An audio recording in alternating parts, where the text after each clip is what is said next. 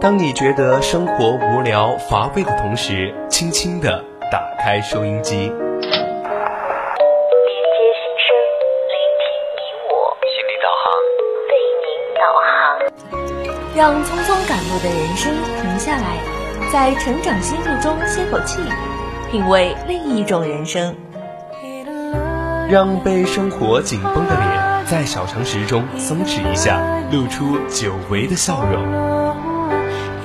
岁月里变得干涸的心田，在这里，在这里接受一滴滴情感的甘露。这里是心情驿站，你我的心灵避风港。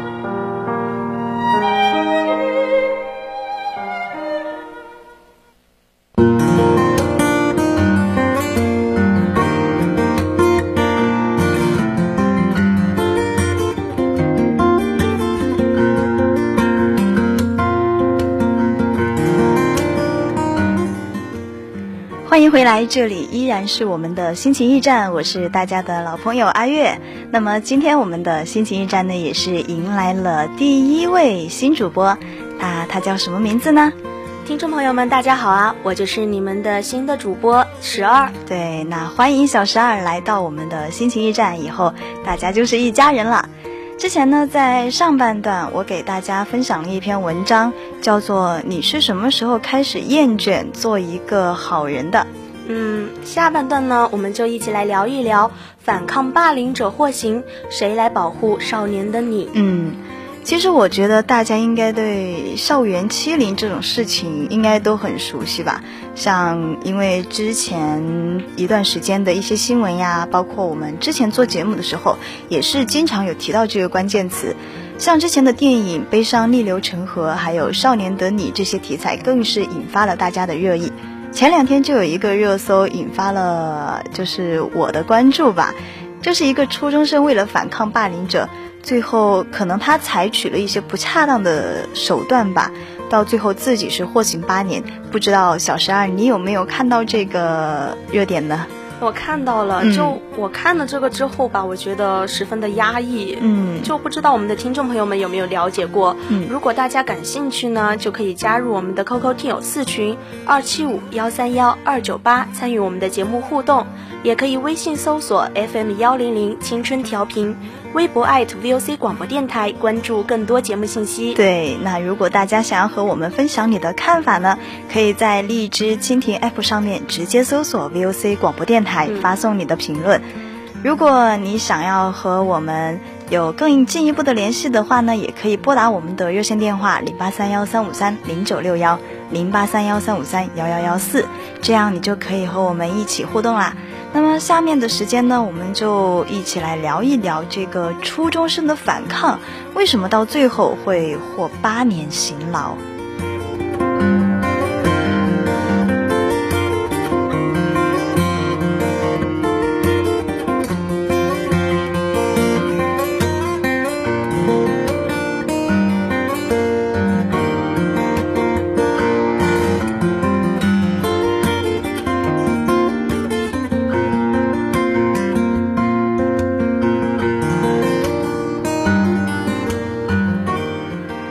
其实说到我们今天的这个故事啊，据我了解，这个陈某，也就是我们今天的主人公，在八月二十五号这个太阳很大的这一天，他出狱了。当天，贵州卫管所的门口有二十多个家属在那里等了他将近三个小时，在场的还有他的父母。其实我觉得像这种等待的话，可能对于我来说，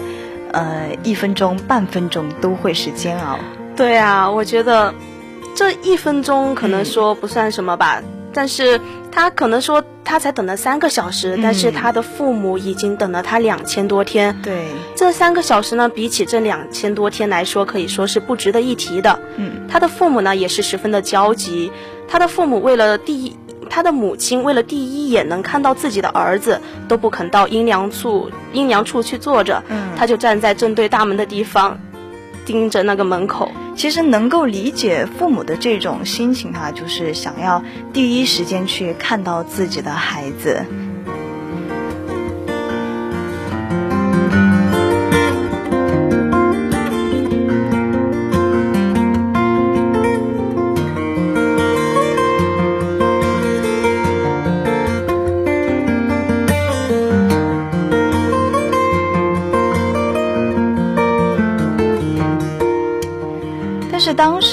其实还有一个让我觉得很心酸的点，就是陈某他是最后一个出来的，但是当时他刚出大门就被带上了一侧的司法车，那个时候他的父母就非常的慌，不顾我们的那个警察的阻拦，跑过去问怎么回事，最后才知道那些孩子出来其实是需要办理手续的，当时车上的座位不够家属坐，就让。呃，陈某的母亲陪着，而他的父亲就是眼巴巴的追着车跑了一段。对啊，其实我当时会以为那种电视剧当当中那种温馨的画面嘛，之前电视当中看的都是一出来大家合家团圆，是不是？对，就那种感觉会十分的，就是催泪嘛。嗯，但是就。没有出现这个状况，并且就他的亲属还有人说，刚刚那几名便衣站在旁边，都以为是请来的报仇的打手。我觉得当时就打破了那个温馨的画面。可能是因为害怕了，家长已经被这种事情给惊扰到了。其实再次回到这个事件本身呐，我们应该回到二零一四年的四月三十号，当时李某等人。就是另外一群人在学校是对我们的主人公陈某进行了两次的在学校内的殴打，放学之后呢，又将陈某就是小陈强行拉到校外进行他们所谓的单杀，当时的结果是一死一伤，而当时幸存下来的陈某是以故意伤害罪被判刑了八年。二零一四年那个时候的我好像。呃，也是刚好在读初中，对啊，我那个时候也是在读初中，嗯，并且那个时候好像概念里面就没有说校园欺凌这个概念吧，对，就很少提及有这个事情，大家都是比如说校园里面谁又欺负谁了，谁和谁又打架了，可能是这种像这种之类的词，正式的提到校园欺凌这种词，可能还是呃，我们可能上了高中、大学之后才接到。嗯，其实就那个时候吧，我觉得回想起我那个时候的初中的吧，嗯，初中的时候，我都觉得我十分过得十分的开心，很单纯。对啊，就现在我都觉得我自己好幸运啊，这种事情没有发生在我自己的身上。对，其实这种事情我们，嗯，自己没有发生在自己身上，就是哪怕是我觉得可能有的时候有所耳闻，都觉得亲身经历的孩子他该遭受到。怎么样的一种心理压力？而且这个事情还有一点让我不能接受的，就是小陈就是最开始被殴打的那个孩子，是以故意伤害罪被判刑。我觉得他可能也不是故意的，毕竟他也是在就是别人对他多次的欺凌之下，他才进行反抗的。在我了解到他之后，呃，可能他之后肯定有后悔的情绪吧。对啊，其实我觉得吧，就还有一样就是我无法接受的，就是他的陈某夫妇。其实同样无法接受的也是还有陈某夫妇嘛，就是他的父母嘛。对，因为他们相信自己的儿子呢是正当防卫，嗯，他们呢也打定主意说要申诉到底，还他孩子的一个公道。但是从二零一四年到现在。都已经过去六年了，到现在才出来。对，毕竟自己的儿子是最先开始被欺负的一方，怎么到最后，我我孩子就只是反抗了那个人人一下，可能当时反抗的过程当中有一些过激的举动，导致那个人去世了。可是我的儿子才是最开始被欺负的一方啊，怎么到最后，我的孩子反而是被关的一方呢？而且六年的时间能够改变多少事呀？对啊，我觉得。要是六年，我觉得都真的可以改变一个人很多。嗯，就六年前了解到啊，陈某呢就是一个初三的学生嘛，就成绩非常好。常常考进班级的前十，我真的是羡慕啊！当时我还 落在班级的后面呢。像我们这种不是学霸的孩子，就非常羡慕那种成绩好的孩子，是不是？对，就他的父母呢，就是给予他厚望，所以呢，才让他去到教育质量好一些的地方读书，就寄宿在他的二伯家。就，我其实。这样看来，好像这个孩子他也不会是一个主动去招惹是非的人，对不对？对啊。就你再次拿到现在来看，都很难想象，在这样一个品学兼优的孩子身上会发生这样的事情。而且我觉得可能，呃，就是发生了这个事情之后，对他的打击不知道有多大。嗯，其实觉得，我觉得升级原根基原因的话，就是不难想象，就是每个学校都会有一两个校霸嘛，就那种要彰显自己的威风啊，就就觉得这样很酷那种孩子。对，就胡作非为嘛，就揪着那一点小事不放，还随机的打人。就我之前学校好像有这种团体吧，但是我没有遇到过。那你可以说是很幸运了。但是说实话哈，呃，我们说到这个问题呢，也难免会想到现在的一个呃，也是经常提到的一个孩子的素质教育问题。就是我们该怎样去培养孩子，他们才能够在学校的时候能够有一些好的回忆、好的体验，大家孩子能够和和平平的去相处，而不会遇上那么多的校园暴力。怎么样去杜绝校园暴力，也是我们想要去关注、想要去解决的问题。而且，其实像陈某这样就是在学校被欺负的孩子，肯定还有很多。虽然我们现在是在大力的改善了校园的风气，对不对？但是大的事件不发生，小的摩擦肯定也少不了。而且像陈某这种，也是呃最开始其实也是一些小事情，造成了最后的这种也是滚雪球越滚越大，越滚越越大，到最后甚至于有了人命官司。对啊，其实这点我很赞成吧，就是可能就是因为陈某运气不好，那天去的迟嘛，就说要去吃完粉，然后就排在他前面的男生呢就踩了他几脚，然后问李某，他问李某你为什么踩我？嗯，李某说我就喜欢啊，然后他就把李某推开嘛，然后李某一拳打过来，然后就一起围殴他，我觉得。这早上的好心情都被破坏了。对啊，现在的孩子怎么戾气这么重？而且其实，呃，就是我知道的情况是，后面也是食堂阿姨去阻止他们才散开。当时让我觉得更难受的就是，呃，有一个孩子姓金，就是这个金某是朝他头上敲了一拳，还威胁他。当时小陈不敢说话，甚至于都没有留意到碗里被吐了一口唾沫。这个情节就让我想起当时我看《悲伤逆流成河》的时候，看完那个片子，我现在想起来都觉得好难受呀。对啊，就我觉得是，就像说《悲伤逆流成河》啊，里面的易遥跳河之后呢，就很多人才说感到后悔啊，才关注这个事情啊。嗯，就我觉得在了解的校园欺凌事件中，似乎都是家长最后才是说才后悔那些，可是最后后悔也没用了呀。对啊，事情都已经发生了，被欺凌的人又不敢去告诉老师，就害怕欺负他的人变本加厉的去欺负。可能我今天去告了老师，老师，然后老师今天对他们批评了，叫了家长了。过一段时间，可能在明天，可能在下个星期，他们又回来报复我，我也要在这个学校继续的去学习，和他们同处一个学校，我肯定自己也害怕，然后又担心父母会担心我自己。可能小陈只是想好好的学习，顺利的考完中考，但是感觉这些校园欺凌者就是不想让学习好的人学习。我甚至于有的时候都会偏激的觉得他们是不是只是仅仅出于嫉妒？我觉得我也嫉妒那些成绩好的人啊，但是我也没有做做出过这种过激的举动吧。可能我们更多的就是羡慕。就是羡慕这个孩子，他可以学习成绩那么好，而我可能有的时候，哎呀，不会就是不会，哪怕老师把我留下来给我开小灶，今天会了，明天转头我又忘了。对啊，那些都是别人家的孩子。对，再次回到我们的话题，我觉得可能比起欺凌者的可怕，让我心寒的是那些旁观者，在他被校霸们带走的那条路上，陈某的同学其实。远远的就跟在后面，但是没有人敢上前去劝阻，所以才会有后面的这样一个互杀。我也是想到了当时《悲伤逆流成河》那部片子里面，就是其实很多人都知道易遥他的情况，就是被校园欺凌，有人明明知道他没有错，但是不敢站出来，也让我想到那句话：雪崩的时候，没有一片雪花是无辜的。对啊，就是要是有人胆子大的话，就，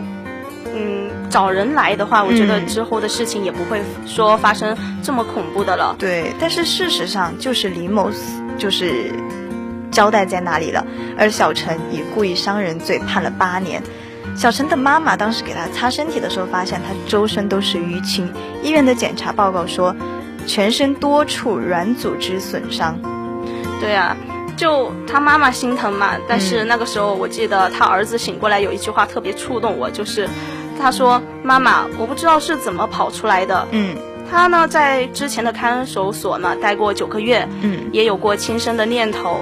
他有时候都会怀疑自己说得了抑郁症。对，他在给家人的信信中呢，就会写到：想我的时候呢，多看看天，也许我也在看。其实这样一个孩子，你想啊，本来他还在上初中，但是遇到了这样一个事情，就遭遇了这么大一个落差，然后居然把自己送到了看守所里面，他也不是有意的去造成这样一个人命的损失，是不是？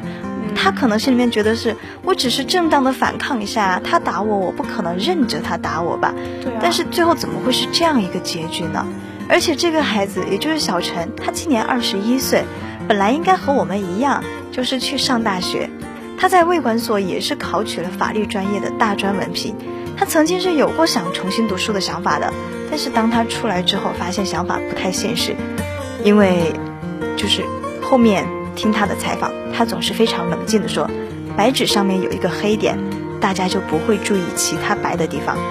他只要有了这样一个污点，大家再去看他，就是哦，他曾经背过人命官司，怎么怎么怎么样，这个人是暴力的，他怎么有资格去学法？对啊，就有的人就可能说是会远离他嘛。，对，就反正总而言之呢，就是校园暴力是非常大的危害的。之前不是有一群女生对一个女生实施暴力，嗯还拍了她一些照片嘛，嗯然后被殴打的照片也是被传到了网上。当时那个事情闹好大的，对啊，这样对那个女生的生理和心理伤害都是十分的大的。其实我们很难想象施暴者是在怎么样一个环境下去长大，才有了这样的一个性格，这样的一个心理。有的孩子就是因为施暴者这样的一个对待，最后选择了自杀身亡。我觉得这样的话，其实对不管是对被施暴者还是施暴者双方的家长都是一种打击。没有想到自己的孩子居然是这个样子的。对啊，可能说他们的初衷呢，就是把孩子送送到学校，嗯让他们长大成才，然后以后找一份好的工作。对，但是没有想过，就是得到的结果就是孩子没了，这对于一个家庭来说是一个巨大的打击啊。对啊，也正是因为这种就是类似的校园暴力在不断的发生，最后就是有了各种各样的闹得非常大的事件，我们才意识到校园暴力有多重要，也更加的希望就是有相关的法律一类的文件能够给予保护和制约。其实之前我们都知道，青少年是不构成犯罪的，可能最多就是进少管所去关几天，是不是？所以可能也是因为之前我们的呃法律相关文件的不健全，所以加剧了这类事情的发生。其实说到法律文件的话，我想到说。在之前的人大代表李亚男就提出过，嗯校园霸凌细化惩治标准也可以，就提出这个嗯方案嘛。我觉得是众望所归吧，提出这个。就我看到大多的评论呢，都是说支持，对都希望这个事情能得到法律的制约。嗯，我觉得要是这样做的话，施暴者的心中也会有所顾虑，就不会再去说做出这样过激的举动吧。对，可能之前我们观察到的更多的校园暴力，都是未成年甚至于未满十六岁的孩子去处在施暴者这样一个形象。他可能，其实现在的孩子很聪明的，他们知道我还没有成年，法律不会把我怎么样。我哪怕是把你欺负了，可能最多也是老师教教家长，是不是？嗯，所以也可能是因为这样的一些社会客观存在，导致有的孩子有了一些相对于病态的想法。对啊，就我看到网上啊有一个观点特别犀利，就是。为什么我们都是在这种事情发生了之后才去关注，嗯甚至都有有些已经产生了严重的后果才趁热打铁，然后才才说去修订法案啊这些，就是因为我们的法律也会有不足的地方，是不是？嗯也是只有慢慢慢慢的修订才会去完善。但要做到完全杜绝校园暴力这种事情的话，我觉得，呃，就是像现在这么完全靠法律还是不行的，因为杜绝这类事情的发生，还是要靠每一个人，不管你是处于一个社会存在的人，还是说就是当事人，或者说你是当时的目击者，我觉得我们的心里都应该有一杆秤，发生这种事情，我们应该怎么去做？这也就涉及到我们学校可能要，呃，就是有相关的教育，孩子们在遇到这种事情，你不能不能够说是一昧的去躲避或者说旁观，你要去知道怎么样的，嗯，有一个更正确的行为才是对大家都好的。对啊，我觉得其实还有一个最主要的就是被施暴者还要有反抗的勇气吧。对，就你不能说别人欺负你了，你就要受人家欺负。对，在我的观点吧，就是你越怕别人，就越会欺负你。只有你足足够坚强了，别人才会找不到欺负你的理由。所以我们最直接、最根本的办法，还是要建设自己。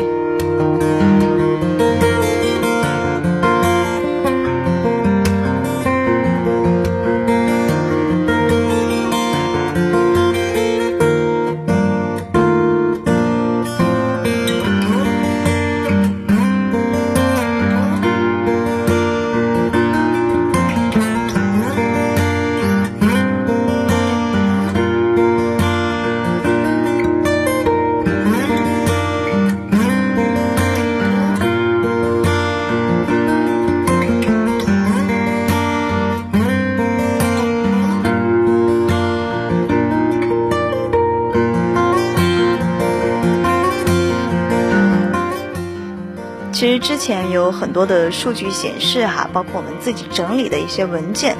我们可以看到，从引发校园暴力案件的原因来看，将近一半的校园暴力案件都是因为一些很小的事情引起的。比如说，呃，我们之前有了解到，关于故意杀人罪的校园暴力案件当中，有将近百分之七十也都是因为一些可能小小的摩擦。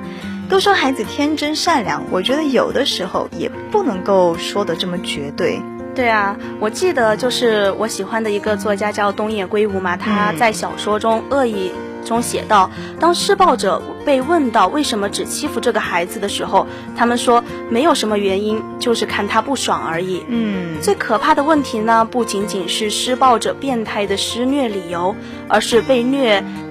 被被虐待者死亡不会对虐待者产生任何的影响，对，就是这样的一个关系，这样的一个思想。其实施暴者他是已经非常病态的一个想法了。我可以因为看你不爽而不在乎你的性命。可能我们说到这里，有很多呃朋友不理解，为什么面对暴力的时候，那些孩子他不去寻求帮助？可能。呃，我们了解到的原因更大部分的就是不信任，就是有很多孩子他是不相信、不敢去给别人说、去寻求帮助。之前有一位心理学家，他就总结出了孩子沉默的原因，其实就是不敢告诉家长，因为家长不会相信。我说了，回去还要被家长嘲笑。那些人说，要是我告家长，他们会打得我更惨。就是很多孩子。他们可能说出来的理由五花八门、千奇百怪，但是最多的就是我的家长，哪怕我给他说了，他也不会来为我伸张正义。他可能会说：“你怎么这么没用，在学校还要被人欺负？你不知道反，就是别人欺负你，你不知道会打回去吗？”有些孩子弱势一点的，就是如果我告诉家长了，那么打我的人下一次还会打我的。对啊，就。我就像我有时候做一些事情，我想跟家长分享啊，然后家长总是会说，嗯，你做，反正就是觉得我做错了，就会怀疑啊，就有时候就会让人很烦恼嘛，就。渐渐的，就是让我就不会再去告诉他们，在我身边发生了什么样的事情，我也不会再愿意去给他们分享了。对啊，现在不是有一个话题挺火吗？你为什么越来越沉默了？其实就是因为之前我发生的时候，没有人去管我，没有人注意到我自己的情况，没有人去真真切切的关心我。慢慢的，我就知道我说出来也没有用，那我就索性。选择不再去说了，反正我说出来也没有用。那我不说，就等到最后事情变到最坏的结果，大家可能才会去注意到。其实有的时候，我们真的很难理解，怎么现在的孩子就他们会有这样一个心心理，就是他的心情、他的思绪其实很复杂的。我们甚至作为一个成年人。都没有办法去想象那些孩子他怎么就可以这么复杂。可能当年我十几岁的时候很单纯，什么都不懂，但现在的孩子十几岁，在这个信息高速发展的时代，他们已经就是意识到很多东西，懂了很多道理了。嗯，反正我一直很赞同的一句话就是，嗯道歉呢就是施暴者的本分，但是原谅呢不是施暴者的义务。嗯所以我们大多可以说，我可以接受你的道歉，但我不会选择原谅你。但是被施暴者的有时候也会变成施暴者，这大概就是当你在凝视深渊的时候，深渊也在凝视你。对，所以我们真的不再希望我们的校园里再有因为小事而发生的不和谐的事情了。学校就是用来给我们读书、用来给我们健康成长的地方。当然，我们也希望每一个孩子都有一个开开心心的童年。说到这里呀、也希望能够再给大家再提一个醒，无论你是否有想施暴的念头，呃，或者说呃，你作为一个旁观者，相对于冷漠的一个心态，都希望大家在面对这种事情的时候，能够做到站出来的那个人，或者说不强求你站出，但是希望你不要再冷漠的旁观。到最后啊，我们其实最想说的还是：生而为人，请务必善良，学会为自己的行为负责，是每个人的必修课。抵制校园欺凌，从我们做起。那现在呢，到了北京时间的二十一点五十九分了，我们今天的节目呢到这里就结束了。来，感谢大家的收听，我是阿月，我是十二，我们下周同一时间再见，拜拜。拜拜。